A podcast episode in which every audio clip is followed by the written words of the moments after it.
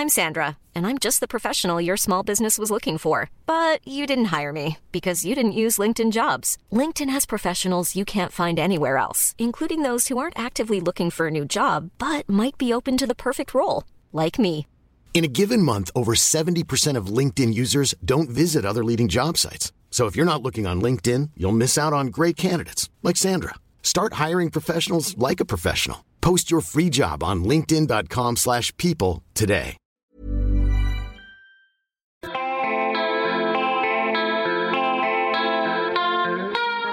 L'hymne à la daube, le podcast qui aspire à l'abolition de l'idée de bons et mauvais goûts musicaux. Parce qu'il est temps de rendre ses mérites à la musique en général. Pour ce troisième épisode, j'ai l'immense plaisir de recevoir Terre Noire, un duo qui nous vient de Saint-Étienne, composé de deux frères, Raphaël et Théo. 2022 s'annonce plutôt pas mal pour la paire, puisque les frangins ont remporté la victoire de la révélation masculine le 11 février dernier, et qu'est sorti l'année dernière, leur album Les Forces Contraires, La Mort et la Lumière. Ce disque est une belle extension de leur premier album, Les Forces Contraires, paru l'année précédente. Et est issu de ce disque le titre Jusqu'à mon dernier souffle, défendu sur la scène de la 37e cérémonie des victoires de la musique 2022. Je suis pas un gars d'ici, je suis loin de chez moi. Ces enfants de terre noire ont très bonne mémoire. Je me souviens la métard et les collines dorées par le soleil du soir. C'est l'heure de rentrer, papa nous sifflait, le jour s'embrume. On mangeait en silence devant la télé.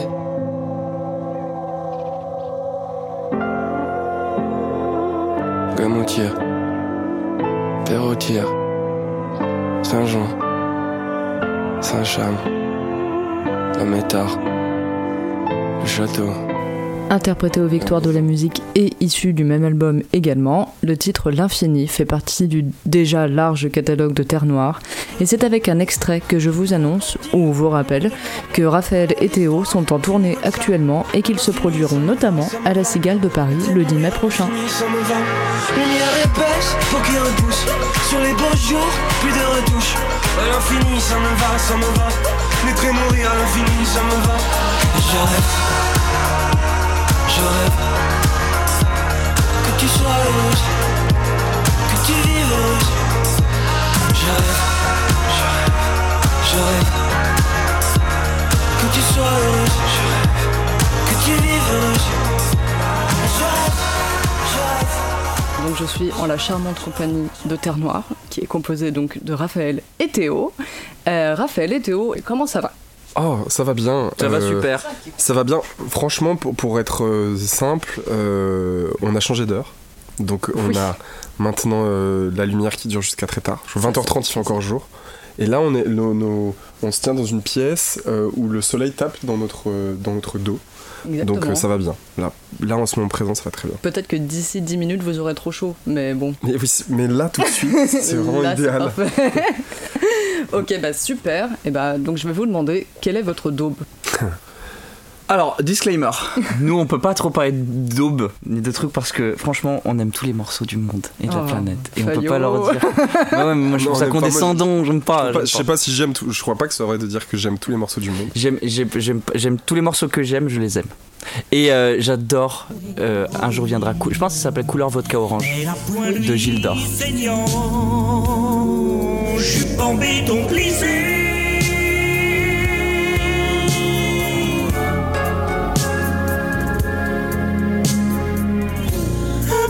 Rock'n'roll qui tâche.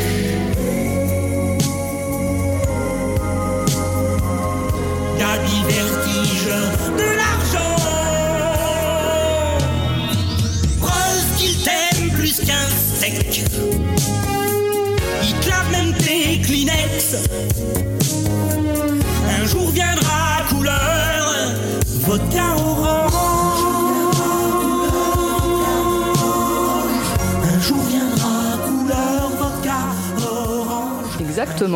Euh, chanson déjà évoquée par euh, notre amie Flore Benguigui de l'Impératrice, Ah. qui n'avait pas choisi cette chanson, mais qui avait dit ah, J'aurais pu choisir celle-ci si je n'avais pas choisi le cœur grenadine de Laurent Voulzy. Je vois d'ailleurs la connexion logique. hein. Eh ouais, ouais, il y a, Ah ouais, cette ouais, histoire ouais. de boissons mélangées, de cocktails en fait. Exactement, voilà. Donc, euh, alors, tout d'abord, pourquoi est-ce qu'elle vous touche autant cette chanson? Je, euh, je, pense que y a, elle, nous a fait rire à la première écoute. Et euh, le clip est drôle aussi. Enfin, en fait, le clip est très simple. Il faut le voir pour les gens qui nous écoutent. Mais si on peut l'expliquer, c'est donc Gilles Dor, qui est un chanteur euh, d'une cinquantaine d'années, qui a certainement réalisé ce clip lui-même. Donc c'est beaucoup d'images de webcam, donc de lui devant, sa, devant son ordinateur, euh, en intérieur, qui boit euh, un Ricard au début, et qui devient une vodka orange à un autre moment. J'avais pas vu la suite. Si, il y a vraiment il y a, il y a une métamorphose, parce que je pense que c'est ça, c'est l'histoire d'une, c'est la chanson qui parle d'une métamorphose, d'un espoir, euh, d'un espoir que représenterait la, la, la couleur vodka orange. D'ailleurs, j'ai jamais goûté vodka orange moi personnellement. J'ai déjà goûté couleur vodka orange. Bien sûr qu'on a goûté vodka, vodka orange. Oh, tu te ah, si, oui, si bien, on ça se souvient va. d'un jour. Vodka ananas, mais Ah, vodka, c'est différent, c'est vodka jaune ça. vodka jaune. Il y a un jour que nous garderons rien que pour nous deux en secret, Raphaël, mais nous avons déjà bu une vodka orange. Alors, euh, ah oui, oui, ça, je m'en souviens. Ouais. et qu'est-ce qu'on en pense de la vodka orange alors? Euh, le, le cocktail en lui-même, pour moi, c'est pas le, c'est pas le, pour moi, le jus d'orange, ça reste quand même une boisson du matin. Mhm. Je suis, je pense qu'il y a quelque chose qui me chagrine qu'on puisse la mélanger à l'alcool, parce que j'ai pas envie d'avoir un mauvais souvenir Oui. euh, de la nuit avec une vodka orange que je pourrais plus boire, sachant que le, Mm. le matin. Le, le- mon jus de fruits préféré personnellement c'est jus d'orange. Voilà, Ouais. c'est faut pas parfois il faut laisser le matin avec le matin et la nuit avec la nuit. Oui, puis en plus, euh, c'est pas comme si t'allais boire de la Red Bull dès le matin, donc ça, tu peux y aller avec ta, ta vodka. Exactement, Red Bull le matin c'est C'est non. c'est une grande violence je trouve. Oui, oui, je suis d'accord. C'est euh, c'est Will Smith, Chris Rock, quoi, je pense. bah oui, on est au cœur de, on est au cœur de l'actualité pop. c'est- le sujet qui fâche Oui, en ce moment. Et tu- Euh, Est-ce que ouais. tu penses, Raphaël, d'ailleurs, que c'était une vraie claque ou pas? Je pense que c'était une bonne grosse torgnole pour de vrai, ouais. Ok, ok. Bah ensuite, on, on a vu, donc on a passé au ralenti avec Raphaël là, tout à l'heure pour voir si c'était un vrai ou pas. On a dit bon, en fait, c'est faux. Par contre, quand on Mm. t'écoute avec le son, c'est comme ça. hein. Ouais. Donc, euh, Ah ouais, moi j'y crois en vrai. Euh, après, les motivations de l'un et de l'autre, enfin bon, je trouvais que cette, cette histoire était un peu claquée au sol. Ouais, c'est un peu. On n'a pas envie de ça en ce moment. On n'a pas envie Non. de gens. Qui, qui- on a déjà suffisamment de guerre, on n'a pas trop envie de gens euh, qui ont l'air toutefois assez sympathiques Ouais, se mettre d'énormes bunes dans la tronche quoi. exactement. On a plutôt Gilles besoin d'Or, de euh, Gilles d'Or. Gilles Dor, il, il chante euh, la paix, parce qu'il y a une, une autre chanson qui parle de paix, de- d'égalité entre les êtres. Ouais. On n'en parlera pas aujourd'hui, mais, mais en tout cas, euh, Vodka Orange, c'est quand même l'histoire d'un d'un espoir de quelque chose, d'un espoir surréaliste. Exactement. Alors comment est-ce qu'on a, euh, dans, vos vies, euh, que- quelle a été cette transition qui a fait qu'on passe d'un clip et d'une chanson comique, parce que c'est vrai que c'était une époque où les gens euh, riaient beaucoup de ça, quoi. Qu'est-ce qui a fait que vous l'avez finalement prise au sérieux et que vous avez fini par, par l'apprécier? C'est vrai ce que tu dis, parce que c'est une période où les textes pouvaient être... En fait, l'humour en musique, c'est quand même vachement compliqué. Ouais. C'est- un peu ça le, le- le- le sujet de cette... Enfin, le sujet de En tout cas, la manière dont on regarde cette chanson. Par exemple, Patrick Sébastien, Mm. euh, ou, euh, ou les chansons grivoises, Mm. elles sont ouvertement comiques. Oui. Et il y a une période qui était... euh, je suis pas un spécialiste de ça, mais on va, on va en parler ensemble, vous me dites si je suis d'accord, mais dans les années 80, à l'image d'un Bachung ou, euh, ou de temps en temps euh, Souchon, où euh, on arrivait à glisser de l'humour dans les textes. Hum, même Gainsbourg, je pense. Euh, Gainsbourg, et Gainsbourg était vraiment fort pour faire ça, d'ailleurs, Mhm. pour rendre ça très élégant. Et, et où, par exemple, il y a aussi La Bamba Triste, qui est une autre chanson qui est un peu du même, euh, du même style que, que vodka, Couleur Vodka Orange. C'est vrai. C'est euh, un mélange de surréalisme. Enfin, c'est c'est une manière d'écrire qui, qui pouvait être commune à Pierre Billon, euh, Bachung, euh, peut-être même Dao à certains endroits. Je sais pas si Dao a fait des chansons drôles, pas sûr. Oh, Mais- je le vois bien faire ça en tout cas. Mais ouais. mais- mais il y avait quelque chose dans la. C'est-à-dire que le curseur de l'humour était autorisé. Hum, hum. Je pense qu'il y avait plus de légèreté. Ouais. Et aujourd'hui, on le regarde, on le regarde avec euh, mépris. un peu. uniquement, euh, ouais, avec uniquement mépris ou ringardise. Alors que je pense que Gilles Dor, il est à la fois sérieux euh, dans son texte, dans ses arrangements. Je pense qu'il il s'est pas dit je vais faire marrer les gens. Ouais. Et nous, on le regarde en riant la première fois, et puis ensuite, on, se dit que la chanson est quand même bien composée, il y a des vrais arrangements, euh, tout a un peu vieilli, enfin, tout n'est pas réussi. Mais c'est une chanson ambitieuse en tout cas. Ouais, il y, a- il y a quelque chose qui. Et du coup, elle reste, et, et on en parle encore, euh, je sais pas, euh, 20 ans après, je sais pas quand elle est écrite. Oh, je pense non, c'est- je pense à 10 ans ce truc, ça être fait Ah en oui. 2012, quelque chose Et comme bah, figurez-vous, j'ai j'ai regardé parce que je pensais que c'était plus vieux que ça, mais je crois que c'est 2016 ça. en Ouais, ouais, Ah. c'est il y a- c'est il y a pas si fait. Donc il longtemps. y a 6 ans, ouais. Mais, Mais Gilles c'est un Dor- héritage, Gilles ouais. Dor a une carrière en tout cas avant, euh, il passait sur TF1 dans les années 80, Oui. on peut voir des, des images d'archives. Donc c'est un vieux de la vieille qui est resté euh, connecté à cette année 80 qui a dû le, le construire. Et, euh, et ce qui est drôle, c'est que c'est dans toute la francophonie comme ça dans les années 80. Je pense à Marc Drouan qui fait Vite à vinaigrette.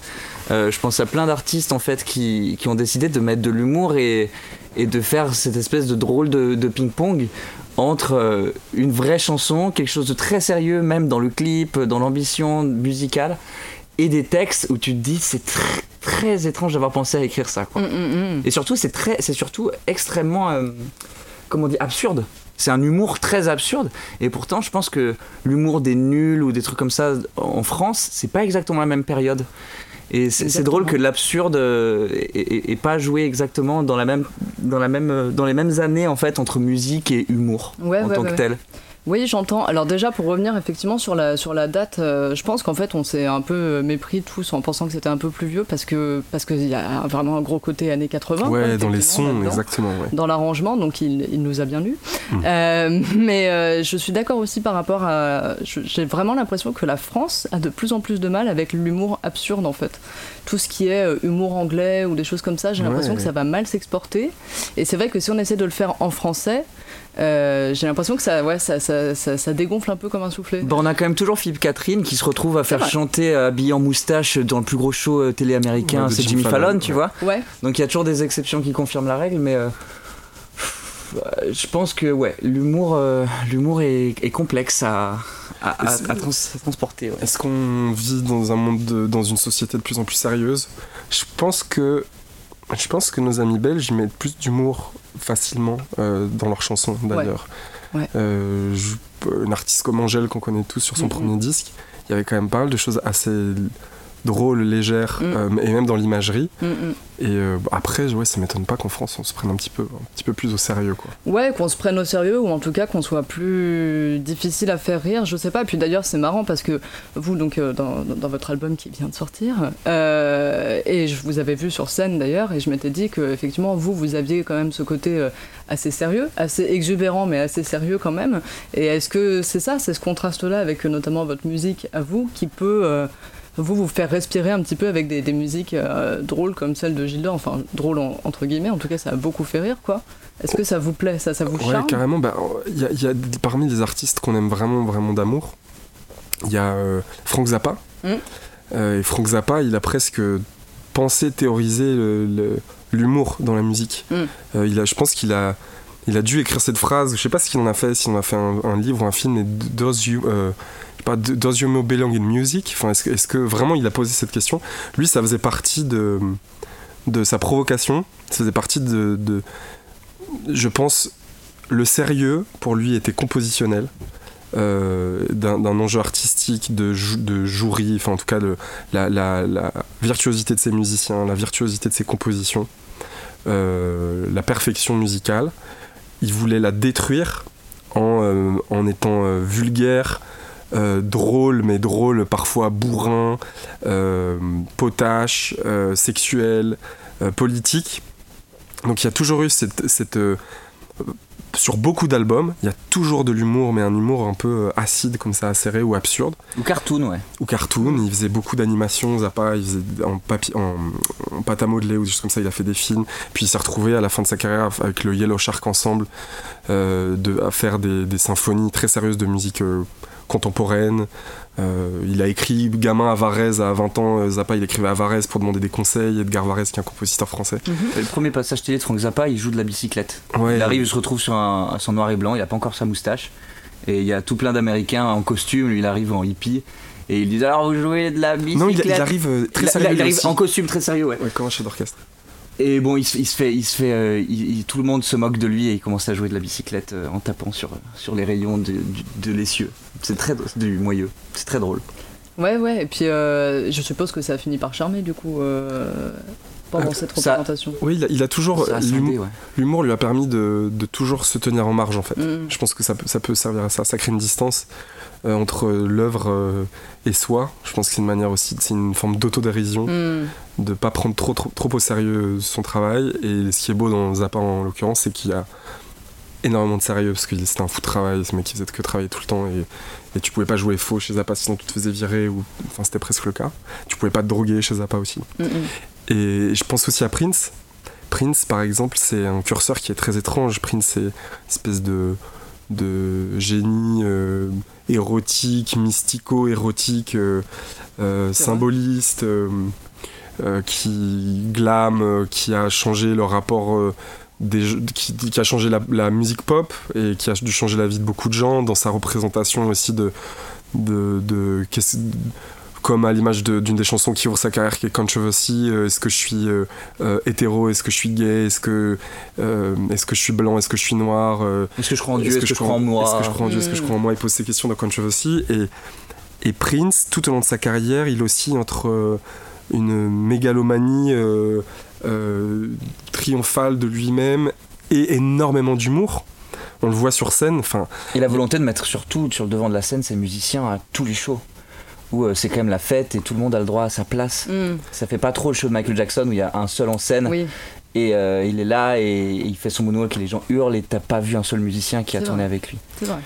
Et du coup, il y a un live magnifique où on peut voir euh, toute la, la flamboyance de Prince et aussi euh, son humour. euh, euh, c'est le, le, le birthday show, euh, euh, qui c'est son propre anniversaire. Je sais plus dans quelle ville c'est. 1986, Ah. c'est Détroit ou Minneapolis. Ouais, c'est soit Minneapolis, soit Détroit. Calé. Et, et du coup, il, il- à un moment donné, il se, il se met nu, euh, enfin en tout cas torse nu, et Sur il commence à faire euh, sur la. Et il y a un long moment où il se met à danser comme ça. Théo est en train de vous montrer. C'est dommage que vous voyez pas ce qui se Et il passe. lave les dents. Et au bout d'un moment, il se met à, à mimer euh, une fellation. Mais, mais, mais il prend l'allégorie de la brosse à dents Ok. et du coup il se brosse les dents comme Non, ça il se brosse les dents avant de faire la fellation. Oui, il se brosse les dents bon. avant de faire la fellation et il crache un peu d'eau. Bref, il faut vraiment, quand on est Prince avec ce sérieux-là, c'est quelqu'un qui peut, euh, plus tard dans sa carrière, lancer Purple Rain euh, comme le, roi de la couleur purple, comme le chevalier de l'amour et tout, où là il y a que du sérieux, il, il fait des grands ralentis sur lui-même et tout. Et il y a d'autres moments où il est euh, drôlissime en fait. Mm. Et même dans ses clips et même dans son imagerie, dans Kiss, il suffit de voir le, Prince, le, le clip de, de Kiss de Prince, où vraiment on sait pas où, comment se situer dans, son, dans ses habits, dans sa manière de. Bah, il se moque de lui-même, qui fait des vagues parfois. Enfin, ça n'a aucun sens. Mais ouais, manier. De toute façon, l'humour c'est quand même extrêmement difficile à manier en musique, franchement. Mm, mm. Et après, est-ce qu'il y a vraiment des choses drôles dans Prince, euh, dans les chansons, dans les textes en eux-mêmes Euh, je pense à Diamonds and Pearls. Pas sûr. Même, le, même quand il devient Barbarella et tout, euh, quand il fait ce concept album avec la journaliste qui l'appelle, c'est pas vraiment drôle. Bref, en C'est tout juste cas. la controverse là. Hmm. Oui, oui, oui, oui. Mais alors, du coup, c'est vrai que je me demande si euh, cette distance qu'on a pu avoir, en tout cas avec Gilles d'Or, elle vient pas du fait que lui, en tout cas dans son clip et dans la façon d'avoir présenté euh, son titre, euh, euh, je suis d'accord, il y a beaucoup d'humour dedans, mais il se montre très sérieux dans son process. Alors que par Oui. exemple, Philippe Catherine, etc., ils se permettent toutes les extravagances en mode, effectivement, j'arrive tel un clown ou en tout cas, j'arrive faire mon show. Oui, mais je pense que c'est la même, c'est le même mindset de, Mm. de- des gens qui viennent à peu près de la même époque. Hmm. Euh, je pense qu'il y a un côté très euh, anglo-saxon pour le coup, jusqu'au boutiste, parce que c'est une musique assez ambitieuse, la musique de Philippe Catherine. Mhm, oui. Euh, oui. dans la variété de ce qu'il propose. Il y a des, ses lives sont, je crois, très. Enfin, pour l'avoir vu une fois en festival, Mm. musicalement, c'est, ça fait partie des shows euh, euh, vraiment exigeants, étranges, euh, avec de la musique, des choses bizarres. En fait, l'humour permet de faire passer énormément de choses. Ouais. Dans le cas de Philippe Catherine. Donc pour moi, ce serait pas très différent. Je pense juste que la poésie euh, qu'a Philippe Catherine, qu'il maîtrise très très bien, il lui c'est son talent, c'est-à-dire qu'il arrive à faire passer la pilule de la poésie pure à l'intérieur d'un d'un d'un personnage et d'un masque de, de, de clown, Hmm. comme souvent le cas. Enfin, Oui, c'est oui, le, oui. le clown et le, et le poète, quoi. Enfin, je- je- je- je- moi, je le vois vraiment comme ça. Ouais. Parce que les, il y a des- des- pour moi, il touche le sublime, Catherine, quand il se met à faire des chansons très sérieuses. Enfin, très sérieuses. Quand il se met à faire des chansons qui sont pas très drôles. Ouais. Euh, par exemple, euh, il y a une chanson qui s'appelle. euh, Aimez-moi. ah oui, il y a Aimez-moi, et puis il y en a une autre que j'adore qui est. Euh, c'est un, moment par- parfait. un moment parfait, elle s'appelle. Ok. Où là, il c'est juste. euh, il, décrit un, un décrit- il décrit ce qui est un moment parfait pour lui. euh, le ciel est bleu, non, non, non. C'est plutôt. euh, c'est plutôt euh, Paul Éluard, quoi. Hmm. Enfin, que. Oui. euh, que. Je sais pas qui. euh, qu'un clown, quoi. Ouais, ouais, ouais, ouais, très bien, ok.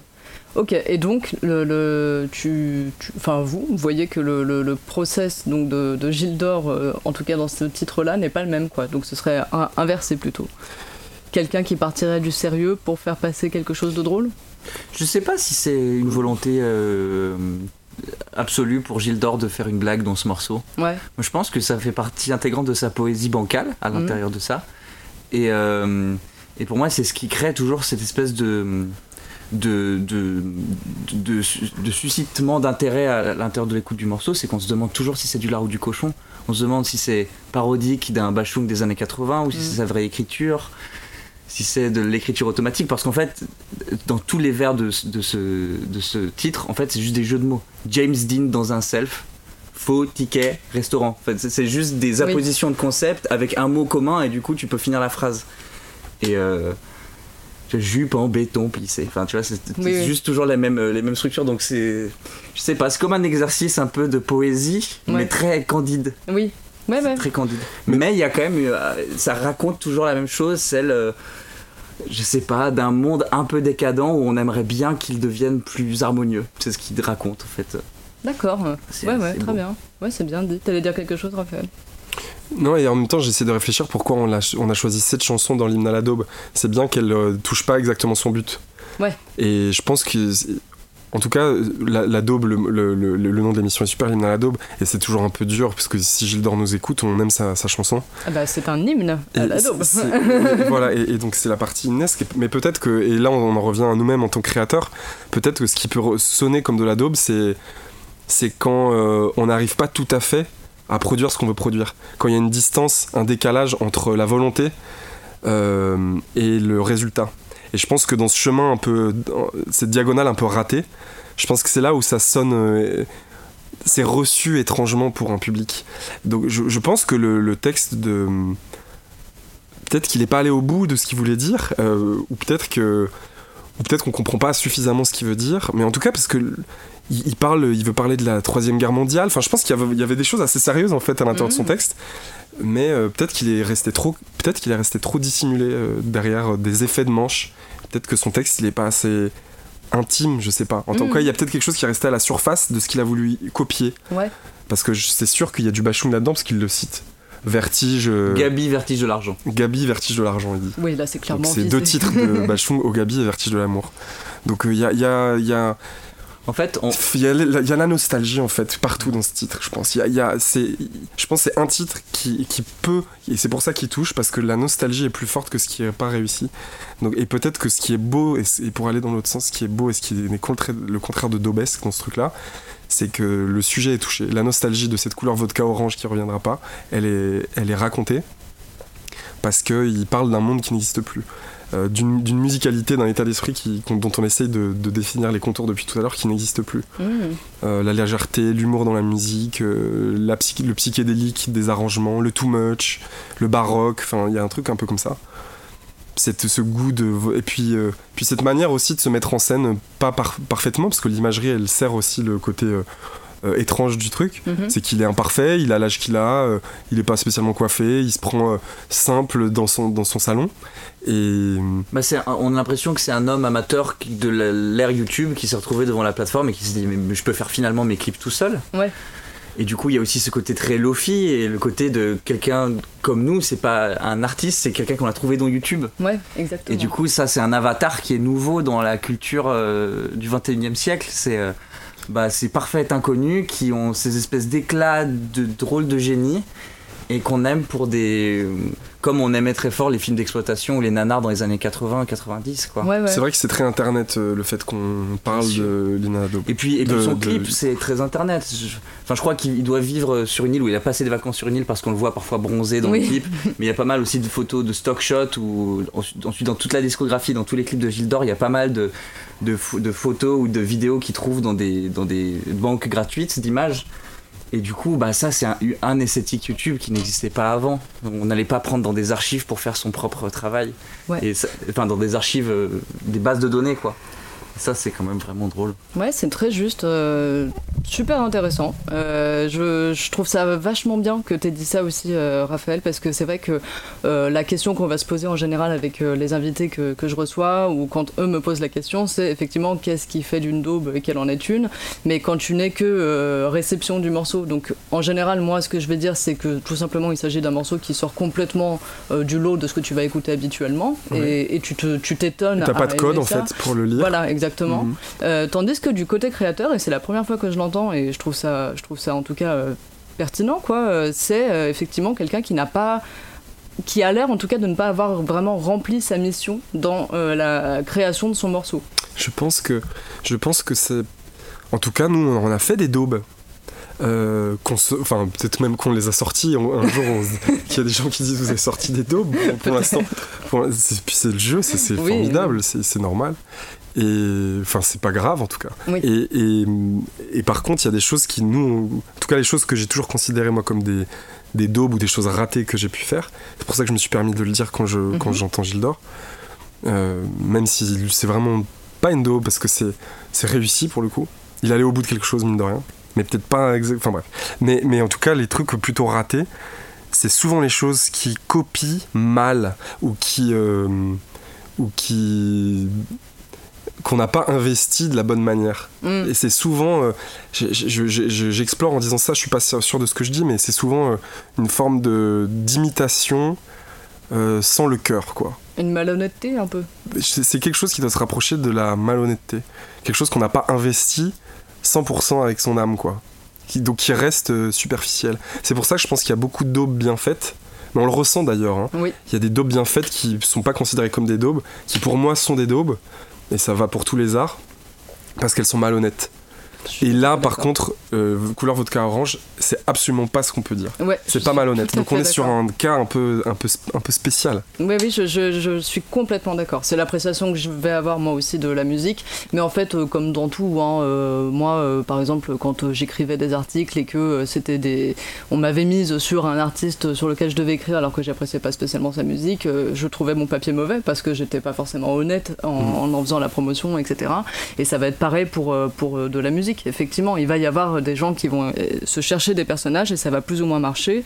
Et je suis d'accord, Gilles d'Or, au moins il a ce mérite d'être honnête et de croire très fort en ce qu'il fait, je trouve en tout cas. Ouais, ouais, c'est ouais, ouais, Et sûr. du coup, euh, c'est vrai qu'on qu aime ou pas, on, on l'aime lui, quoi. En tout cas, on aime sa démarche. C'est vrai ce que tu dis, on l'aime vraiment beaucoup. Ouais. Donc peut-être que.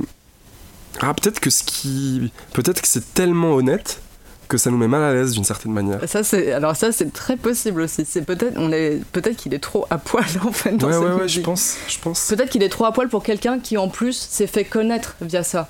Euh, je, je, suppose que s'il avait fait des cartons avant et qu'on le connaissait, qu'il avait une certaine renommée, peut-être que se permettant de sortir ce morceau-là après, ça aurait été mieux reçu. Sauf que là, on l'a découvert tu as avec raison. ce morceau. Donc... Je suis sûr que Bachung, si tu rentres par une chanson précise, t'es pas loin d'un effet Gilles d'Or.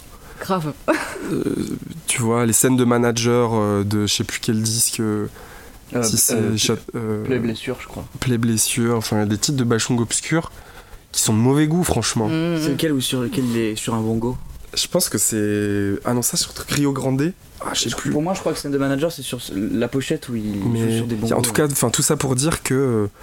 Ah, le bon goût, c'est pas c'est pas le c'est intéressant d'observer l'œuvre je suis d'accord avec ce que tu dis. C'est important, bah ouais. d'observer l'œuvre et, et euh, tu peux pas difficilement prendre une œuvre telle comme ça euh, sans rien pour essayer de comprendre. On a besoin quand même d'asseoir les blessures. On a besoin d'asseoir notre notre avis critique notre nos, nos, émotions par rapport à autre chose. Il y a toujours ouais. une translation euh, pour comprendre une partie oui, oui, euh, tout à fait. Je, je, je, je suis complètement d'accord. Ça me rappelle une, une citation que j'avais vue euh, il y a des années euh, à une exposition Stanley Kubrick à la Cinémathèque, que j'avais trouvé super. Et, et, je voyais des gens s'offusquer un petit peu devant une, une, citation de lui qui avait été écrite sur le mur, ouais. où il disait, alors je, je vais, je vais pas la, bien la citer, mais en gros, il disait que si tu sors un film, c'est parce que tu estimes que c'est le meilleur film euh, qui puisse sortir sur tel sujet en tout cas.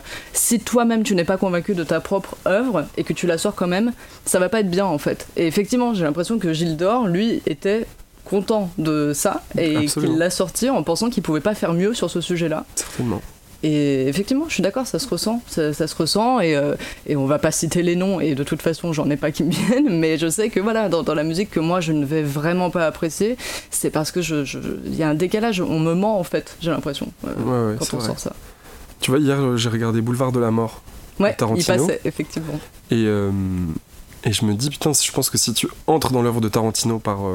Si t'as aucun, aucune autre euh, référence de, des autres films qu'il a, pu, qu'il a pu réaliser, je pense que tu te dis pas que Tarantino est un, gros- est un grand réalisateur. Ouais, c'est ça, Daube, ça.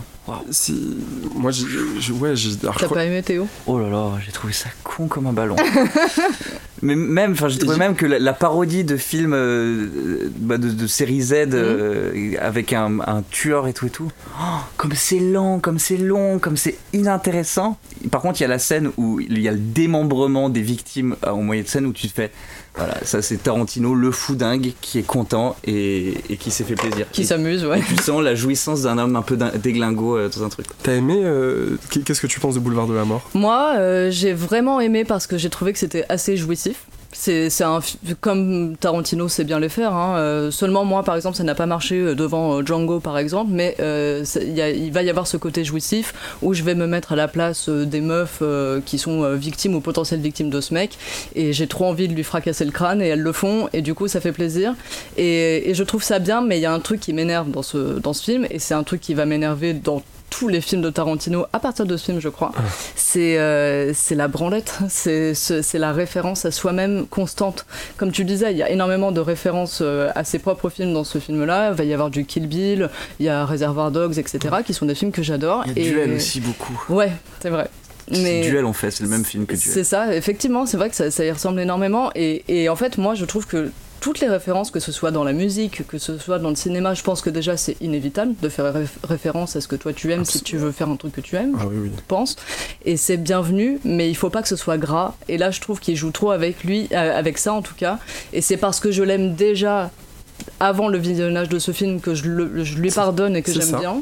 Mais voilà, effectivement, moi, je- j'aurais découvert Tarantino avec ce film, j'aurais pas été convaincu, je pense. Et pour moi, je trouve qu'il y a un gros décalage dans le, le côté jouissif en fait, de Boulevard de la Mort où il, y montre quatre fois l'explosion des quatre meufs dans l'habitacle de la voiture où c'est horrible. Et en fait, le méchant à la fin, il se prend juste quatre tatanes et c'est pas violent et sa tête elle explose pas et il lui coupe pas des bras et tout et tout. Donc je me suis dit, c'est bizarre, c'est. Ça finit en, en, en, en- en truc un Ouais. peu étrange où tu te dis ce qui a été le plus mis en scène et ce, qui a- ce que Tarantino a pris le plus de plaisir de loin, c'était vraiment exploser les meufs quoi. Je suis d'accord, il y a une distance euh, qui se met euh, parce que y a, y a- dans la mort de- des filles, il y a un voyeurisme qui est certain. Et le mec, euh, oui, on aurait voulu que le film dure une heure sur la scène où il se fait défoncer. Effectivement, ça dure 10 minutes. Après, bon, voilà, c'est pour ça que moi j'ai cette limite-là avec Tarantino, personnellement. Mais, Ouais, voilà. puis c'est. Ça fait bizarre de voir euh, les frères Weinstein au, au générique d'un film. Euh, ouais. quand, quand on voit l'histoire de ce film. Oui, oui. Et oui. quand on voit certaines des images de ce film, je Ouais. trouve. Et quand tu sais que Tarantino savait que Weinstein faisait Ouais. ça, euh, ouais. Je- moi, j'étais un petit peu mal à l'aise de ça, même très mal à l'aise, franchement. Et euh, puis sa fascination. Euh, euh, enfin le- son, son regard sur les femmes dans ce film il- c'est un peu c'est un peu euh, je sais pas je trouve que ça et ça fait du bien parce que je, on voit bien que nos regards bougent assez vite euh, à ces endroits là Ouais. chose que j'aurais pas eu euh, je pense pas j'aurais eu exactement cet avis là il y a quand il est sorti je sais pas quand il est 2007, sorti je crois que c'est. il y a un bon moment Ouais, c'est un peu vieux quoi. maintenant, ouais, effectivement. En fait, après Kill Bill 2, je pense. de plus en plus euh, même si le côté euh, revanche à la fin est hyper jouissif aussi Voilà. on, est, on est du côté des meufs à fond mais sinon euh, je sais pas c'est un peu je sais pas ça, ça Ouais. vieillit quoi ça Ça vieillit et puis euh, comme Théo euh, l'a fait euh, très justement remarquer, je crois que c'est effectivement le film qui, qui suit Kill Bill 2. On sort de deux volumes d'un- film que moi je trouve super où Ouais. justement là au contraire en fait ça détonne vachement parce que c'est une meuf qui va mettre des raclés aussi bien à des meufs qu'à des mecs pour arriver à destination de son but qui est alors effectivement elle est motivée par sa vengeance par rapport à un mec mais ce que j'aime bien dans le Kill Bill c'est que c'est le mec qui est finalement toujours un petit peu amoureux d'elle c'est lui qui la romantise un petit peu alors que là elle veut juste le tuer quoi. Et elle est trop contente de le tuer. Et, et elle a raison. Alors entre guillemets parce qu'on est dans un film ne tuez pas des gens mais euh, s'il vous plaît ça suffit. Mais euh, je suis d'accord ça détonne avec le propos de Kill Bill où effectivement là il y, a- il y a un voyeurisme dans euh, Boulevard de la Mort qu'il y, a- qu'il y a dans Kill Bill mais pas du même côté quoi. Peut-être. Et moi ce que je me suis dit aussi hier c'est que Moi, je suis pas du tout euh, amateur ni connaisseur de, du cinéma de genre. Euh, et j'ai l'impression que ce film Boulevard de la Mort fait référence à un cinéma que je connais pas. Ouais. Et donc on revient pour moi à l'appréciation euh, de ce qui est euh, daube ou pas daube, Mhm. nanar ou pas nanar. Parce que je sais que les gens qui adorent le cinéma se mettent à adorer les nanars au bout d'un moment. Oui. Et moi qui suis, euh, j'aime le cinéma, mais je peux pas dire que je suis un cinéphile, c'est-à-dire que je connais pas l'étendue du cinéma Ouais. euh, dans ce qu'il a de plus obscur et tout. Chose qui est un peu plus le cas en musique où j'ai plus eu envie de rechercher machin. Mais voilà, je, je me suis aussi dit, ah là, je crois qu'il me manque des clés euh, de, de référence pour euh, comprendre exactement ce qu'il a voulu dire. Et à la fois, j'ai toujours, euh, j'ai toujours un peu interdit face au fait de me dire, j'aime pas une œuvre qui me dit, si t'as pas si t'as pas aimé ce que je viens de te montrer, c'est parce que t'as pas la ref. J'ai jamais aimé les gens qui me disent, quoi, t'as pas la ref? Ouais, Et une ouais. œuvre qui me dit, oh, t'as pas la ref, c'est pas une, c'est pas un chef-d'œuvre pour moi. Ça me- une œuvre, elle doit fonctionner avec ses références à l'intérieur d'elle, euh, mais par contre, elle doit avoir une existence qui lui est propre, Mm. géniale en elle-même. Comme une œuvre d'ailleurs pour moi, picturale ou sculpturale. Ou... Oui, qui, qui t'a invité ensuite à éveiller ton, ta curiosité par rapport à- aux choses auxquelles elle va, elle va faire Elle référence. va faire référence dans un second temps. Voilà. Moi j'aime- j'aime bien cet ordre-là. Ouais, oui, Mais je- bon, on peut je- parler d'art conceptuel, mais je suis un peu tranché là-dessus. Mais Ouais, ouais, mais j'entends. je- je- j'aime bien que la, le- la conception, la coulisse, euh, la, Ouais. le geste conceptuel, je suis toujours heureux de le, de le connaître, mais dans un second temps. Mhm. Pareil, il y a eu Le vent se lève là, de Miyazaki euh, Oui. qui est sorti il y a 10 ans, je pense. Un Et, des euh, plus gros nanars du cinéma, un non, c'est pas vrai. pas- nanas. C'est magnifique. Quel nanar, je l'adore. C'est de visionnage en visionnage, ça devient mon préféré, je crois, un petit peu. Et C'est euh, le film de ta maturité. c'est le film de la maturité de Miyazaki. À 88 ans, il a enfin fait le film où il a pas mis des bêtes magiques. Euh, non, et, euh, et en fait, c'est vraiment la fin du film où tu te dis d'accord, bon, je me suis pris l'histoire, je suis ému, c'est formidable. Pourquoi toute cette symbolique et qu'est-ce qui se passe en sous-texte à l'intérieur? Pourquoi il parle de. Pourquoi il a autant parlé d'avion? Pourquoi il, il, il fait ce écho à ce. En fait, pourquoi il, pourquoi, comment il dresse le portrait du Japon en fait? Et en fait, tu te rends compte qu'il dresse juste l'histoire du XXe siècle du Japon avec cette espèce d'histoire un petit peu hallucinée de l'ingénieur qui, euh, qui va faire euh, les avions des kamikazes euh, pendant la Seconde Guerre mondiale. Et waouh, c'est incroyable en fait. Il y a plein de tout petits plans. Tu te rends compte que tu vois des gens derrière la banque qui sont en train de pousser. Et tu comprends que c'est la Grande Dépression et comment ça se passait au Japon. C'est un peu Oh l'anti-boulevard. C'est un peu l'anti-boulevard de la mort dans son mort. C'est au contraire euh, l'œuvre de, de- Je trouve une- très à l'os. Euh, il a enlevé beaucoup de fantastique. Et du coup, il y a un espèce de grand sérieux euh, qui est très impressionnant. Ouais, Mm. et, euh, et, et c'est c'est intéressant parce que c'est vrai que ça rejoint ce qu'on disait, euh, comme, euh, comme quand toi, Raphaël, tu disais notamment. Euh, si tu veux rentrer dans un. Comment je peux dire ça? Si tu veux rentrer dans un style que tu maîtrises pas forcément, comme on disait, le film de genre euh, auquel fait référence par exemple Boulevard de la Mort. Euh, tu vas te diriger vers la plus grosse référence en fait pour euh, rentrer dans le, dans le tas. Tarantino, euh, tout le monde sait qui c'est, tout le monde a déjà vu un film de lui ou alors on a vraiment entendu parler Ouais. et voit à peu près de quoi il s'agit. Ouais. Si toi tu n'es pas familier avec ce style-là que lui propose et que tu commences avec ce film-là, et si tu as une mauvaise relation avec cette première approche, ça va te déglinguer un petit peu l'approche de, de, de, de tout ce que ça sous-tend un petit peu. Ouais. Et, et ça, ça revient au fait que peut-être que Gilles d'Or, encore une fois, voilà, si lui avait déjà pu instaurer un petit peu son personnage, mais plus en douceur, etc., on aurait mieux accueilli ce, ce- ce titre-là, parce qu'on aurait été plus familiarisé avec ce, ce style qu'il a. Je sais, je saurais pas le catégoriser d'ailleurs, mais euh, Moi, je, La j'ai commencé Gilles d'Or euh, en- avec le titre qui s'appelle Blanc sans le N, ça fait black. ouais. Blanc sans le N, ça fait black parce que sans N, on est tous les mêmes. On est tous les mêmes, ça c'est le truc. Et- Oh putain, de quoi c'est fort. elle est, trop bien cette idée. Bon, Enfin, elle est très didactique. Oui, oui. Ça fait un refrain où on se dit franchement cette idée didactique elle est trop rigolote ensuite c'est un peu oh, wow, c'est démago chelou tu vois enfin c'est didactique Voilà, un ouais. peu trop didactique c'est pas peut-être ce qu'on demande toujours à une chanson euh, que ça soit un peu le côté allez je te prends la main t'as bien compris ce que je t'ai dit hein. Exactement. mais par contre, la, la figure de. Enfin, cette manière d'enlever un mot et dire qu'en fait, que, que sur N, on est tous pareils, on est tous les mêmes, c'est génial. Mais. euh, non, je pense qu'il dresse très vite un personnage, c'est-à-dire que c'est. euh, c'est des idées qui détonnent, où on se dit pas qu'on prend une émotion puissante, mais par contre, c'est inoubliable. C'est des, concepts qui restent à l'intérieur de notre petit hippocampe là, et on, ça mémorisé pour toujours. Ouais. Blanc sans le N, ça fait black. Et il te regarde comme ça, et puis il a une manière de finir ses phrases où il dit toujours un E. Oui. Black. comme quoi sans elle, on est tous les mêmes. Et là, des Adeline de R&B, un petit peu, on est tous les mêmes. Mais tu vois, c'est, c'est fou, c'est inoubliable. Mais on voit, on voit quelqu'un qui. On se dit, je vois ce qu'il est en train de faire et on ne se sent pas traversé de, de Gilles d'Or dans un sens, Mm. et- et émotionnellement. Oui, oui, oui. Mais on est Oui. heureux de le voir prendre autant de plaisir. Et- Oui, il y a de ça aussi, effectivement. ouais, il y a une jouissance à voir quelqu'un euh, trop content de faire cette chanson et trop content d'avoir trouvé. Parce que dans son interprétation, on, on se rend bien compte qu'il a trop refait d'avoir trouvé ce, ce concept pour son refrain. Mm. Puisqu'il Oui, oui. passe tout de suite parce qu'il le dit 10 12 fois. Ah bah moi j'aurais été trop fière si j'avais été lui aussi. Je crois que je l'aurais calé encore plus. Quand j'ai une blague qui marche bien en soirée, je la ressors 30 fois. voilà. Mais, euh, mais je suis complètement d'accord aussi, le fait de voir la personne vraiment euh, kiffer euh, faire son truc. Il n'y a pas, tu vois, moi, enfin le nombre de fois où j'ai été à des concerts que, euh, d'artistes que je, que, dont j'appréciais pas spécialement le travail. Euh, déjà, peut-être que le live va me faire apprécier plus parce que je sais pas, il se dégage autre chose, etc.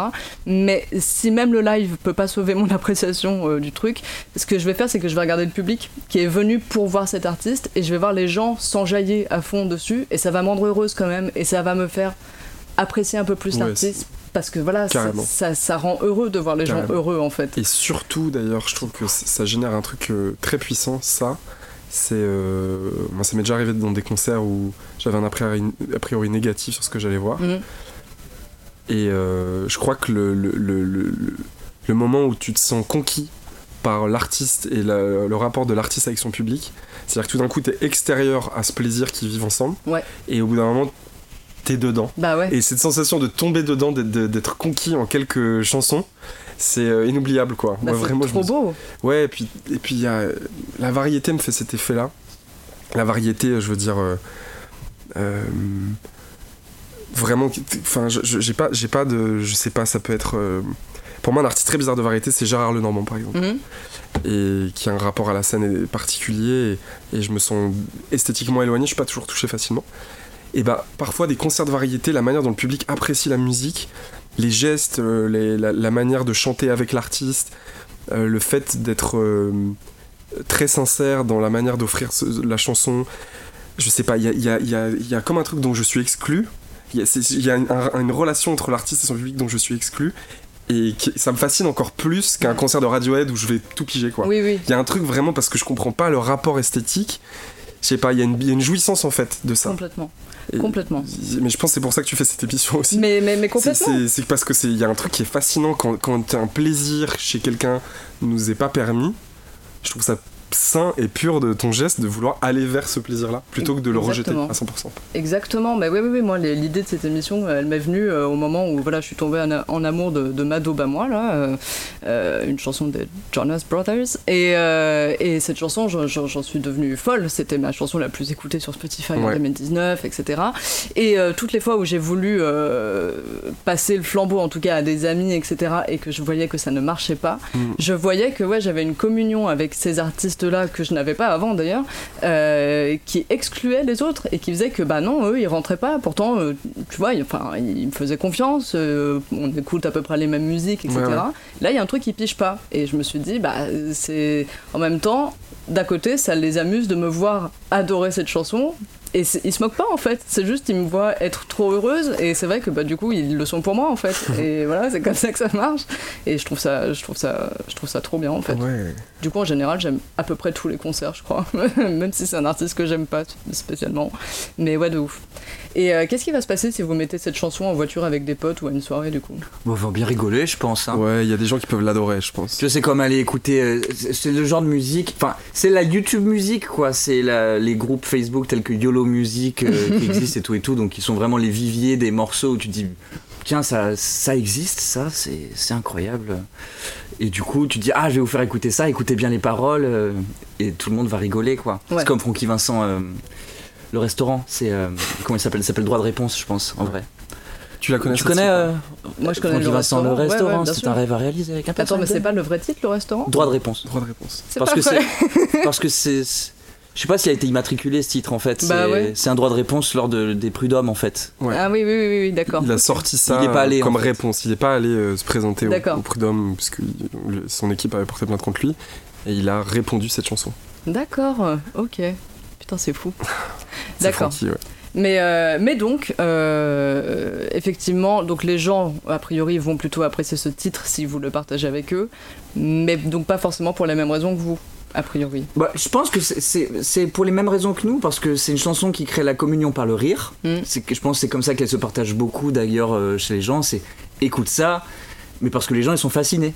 Parce qu'il y a une fascination par le rire qui dit mais regarde et tout le monde quand il écoute cette quand il enfin faire une daube horrible t'as pas envie de la partager parce que tu dis mais c'est horrible c'est horrible Ouais. moi je pense à un morceau sur YOLO Music qui commence par un espèce de beat de trap et le premier mot qu'il dit c'est enculer ta mère et il rigole après et ça je vais pas le partager je vais pas faire écouter cette musique parce qu'il y a un, un manque d'amour évident Pourtant, on a ri là. oui bien sûr mais ensuite tu peux pas aller au bout de la chanson Non. alors que Gildor Ouais, tu ouais. sens qu'il y a une vague d'amour qui rentre et tu dis tiens il y a quelqu'un un, un, un, un chevalier Jedi qui a décidé de faire un geste dans le cosmos Mm. pour que le monde aille mieux Ouais. et du coup, ça se ressent et les gens ils rigolent, mais en même temps ils disent Ah, c'est drôle, t'as envie de chanter Un jour viendra, couleur vodka orange. Faut pas oublier qu'il y a des sacrées mélodies dans cette chanson. Et je me dis que s'il y avait un Quinry qui avait mieux produit ce truc et avec, avec un grand chanteur, je pense que l'interprétation aussi, il a tout son rôle dans, une- dans le fait qu'on considère un morceau comme un peu, un peu d'obèsque ou pas. Et euh, je pense que s'il y a quelqu'un qui chante vraiment très bien cette chanson, ça fait, c'est une grande chanson pour essayer avec des modulations ultra bien écrites, euh, avec, euh, Ouais. avec un- des, des, des leads, de- des mélodies de couplets ultra, ultra bien trouvées. Je sais pas. En tout cas, non, mais c'est une communion souvent par le rire. C'est comme la bamba triste. Oui. C'est qu'il y a de la poésie à l'intérieur de cette chose, mais on écoute, on attend le clap en contretemps sur la troisième mesure du refrain, on attend euh, le moment où il dit écoutons hydrofilement. euh. Enfin, tu vois, c'est. On l'attend, c'est vrai. On l'attend quoi. On le veut. Je me sens, et là tout le monde se regarde. Définitivement, tu vois, c'est. Comme une bamba triste. Fin de la chanson. You feel definitely comme una bamba triste. Et là, il plonge dans la, dans la piscine avec de la. Ça rend heureux en fait. Ça rend Mais heureux. voilà, Ça rend exactement. Ah oui, c'est la joie, c'est le rire, hein, c'est Comme la Patrick communion. Sébastien. Comme Alors, Patrick Sébastien, vous rend heureux? Patrick Sébastien, moi, me rend heureux. Nous, nous deux nous rend heureux. Mais il fait plus la scission euh, Patrick Sébastien. Hmm.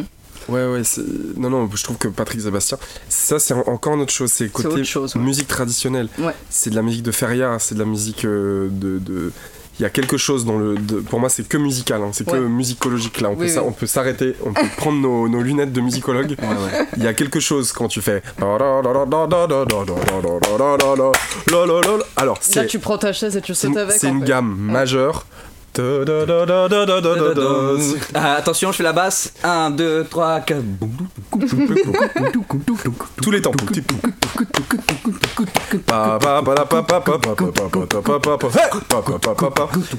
C'est euh, physique acoustique, c'est-à-dire que euh, il y a des gens qui peuvent aller à l'encontre de Patrick Sébastien pour représenter quelque chose contre eux, mais je parle même pas de Patrick Sébastien. Pour moi, je parle de ce type de musique Ouais. qui est de la musique de feria. Enfin, je sais Oui, pas comment oui, on peut oui, dire. Tu, tu sais pourquoi t'es là, pourquoi tu, tu Je l'écoutes. pense que vraiment, si là, on- quelqu'un, on est dans une pièce fermée, si quelqu'un, s'il y avait euh, 15 musiciens de feria Ah qui bah. venaient là, au bout de les, les 10 personnes qui sont autour de nous, Tu soulèves dans- le canapé. ouais. dans 10 minutes, on est tous en train de faire un paquito. Immédiatement. Non, mais c'est ça. Mais, il- C'est il- plus fort que nous, en fait. mais c'est ça, être un interprète, être, être une figure, être une icône, euh, comme Patrick Sébastien l'est pour un, pas mal de gens Mhm. en France. C'est que c'est quand même ceux des mariages euh, qui font chier. Ouais. C'est ceux où t'es jeune et tu dis oh putain les vieux ils vont commencer à danser ils sont trop bourrés. C'est ça qui représente aussi Patrick Sébastien. ouais, c'est les oh putain c'est nos- les beaufs de notre famille là ils vont commencer à devenir ras- rastons et tout Ouais, et tout euh, ouais. en étant trop bourrés. C'est- pour ça qu'il y, a il y a une grande scission avec Patrick Sébastien. Parce que finalement écoutez On est des fous, fous, fous, Ouais. complètement fous, fous, fous. Et puis c'est- c'est ouais, une image c'est une image de la France quoi. C'est- Et alors, euh, du coup, dernière question. Euh, Qu'est-ce qui fait qu'on choisit Gildor plutôt que Patrick Sébastien quand on fait l'hymne de, de la chanson? Parce que C'est plus- je pense que c'est plus. On a, on a plus envie de faire découvrir Gilles d'Or. Mm. Euh, à la France, parce que la France écoute, euh, la France entière écoute ton podcast et Ouais, ça doit dépasser même sûr. la France. Bien sûr. jusqu'au à l'autre bout du monde. Costa Mais, Rica. mais Costa Rica. Ouais, les dinosaures Panama, je- écoutent ce, ce Le podcast. compte en banque de Lina Adobe est caché au Panama. Révélation. Oh putain, ça y est. Mediapart. Merde, on coupera. Et euh, non, non, je pense que c'est plus le côté euh, petite pépite. C'est pas, c'est pas très connu. C'est, tout le monde connaît Patrick Sébastien, c'est chiant Oui. de parler de ça. Non, Gilles d'Or, il y a quelque chose qui est plus, c'est plus, c'est plus bizarre, euh, c'est plus étrange. C'est plus un rapport étrange à ce qui est le curseur entre bien et pas bien. Voilà, on a essayé d'en parler pendant une heure. On n'a toujours pas la réponse. Mais j'aime bien qu'on n'ait jamais la réponse. Et c'est, pour ça qu'on est là. Chacun Non, a sa réponse. Et Voilà. puis il y a aussi une autre petite pépite que je trouve formidable, c'est Cost. Euh, qui est un punk, lui un vrai punk euh, déglingo, je crois qu'il est utilisé pour certains trucs de Gaspard Noé en mode performance euh, Mhm. trashos chez Trashos. Et euh, il s'avère qu'il a fait tout un album qui s'appelle Les Oxures. Donc les Oxures, c'est les petits parasites blancs qu'il y a dans nos, dans nos rectums quand on, on est un peu voilà. Nice. Et il a fait tout un album entier de 17 titres. Donc c'est quasiment un peu Philippe Catrinesque, lui qui congèle euh, ses défécations dans son frigo là. Il congelait. Qui congèle, excuse-moi. C'est Ouais, fini, ce au- au- temps-là. au passé. Et euh, il y, y a des morceaux incroyables comme Je mange les oxures, je caresse les oxures, le- la vie est une infinité d'oxures et tout et tout. Et ça, c'est une chanson, c'est incroyable. Ça, c'est de la musique humoristique euh, Ah bah ouais. trashos de chez Trashos. Ouais, mais il donne de l'amour à une chose qu'il n'a pas l'habitude de recevoir. Mais surtout si vous voyez le dessin de la pochette. C'est que on voit, voir. on voit un petit tassigo blanc avec un gros sourire. Ah bah t'as trop envie Mais- de lui faire et, des et tout est fait au Tascam avec des, un, un enregistrement magnétique avec des sons de casserole derrière. Et c'est pas du tout mauvais. Hein. Ah ouais. Si tu décorelles. En fait, c'est comme quand tu fais en cinquième ta, ta- ton dépeçage de, de grenouilles ou de, de souris en SVT. Mhm. C'est que ça fout les boules, mais c'est quand même intéressant. C'est pas mal. Ça, c'est une belle phrase de conclusion, je trouve. Ça fout les boules, mais c'est quand même intéressant. Bon, est-ce que vous avez des dernières paroles? Non, tout a été dit. C'est le. Écoutez, c'était magnifique. Merci beaucoup et à bientôt. Merci Raphaël. Raphaël. Bye. Au revoir.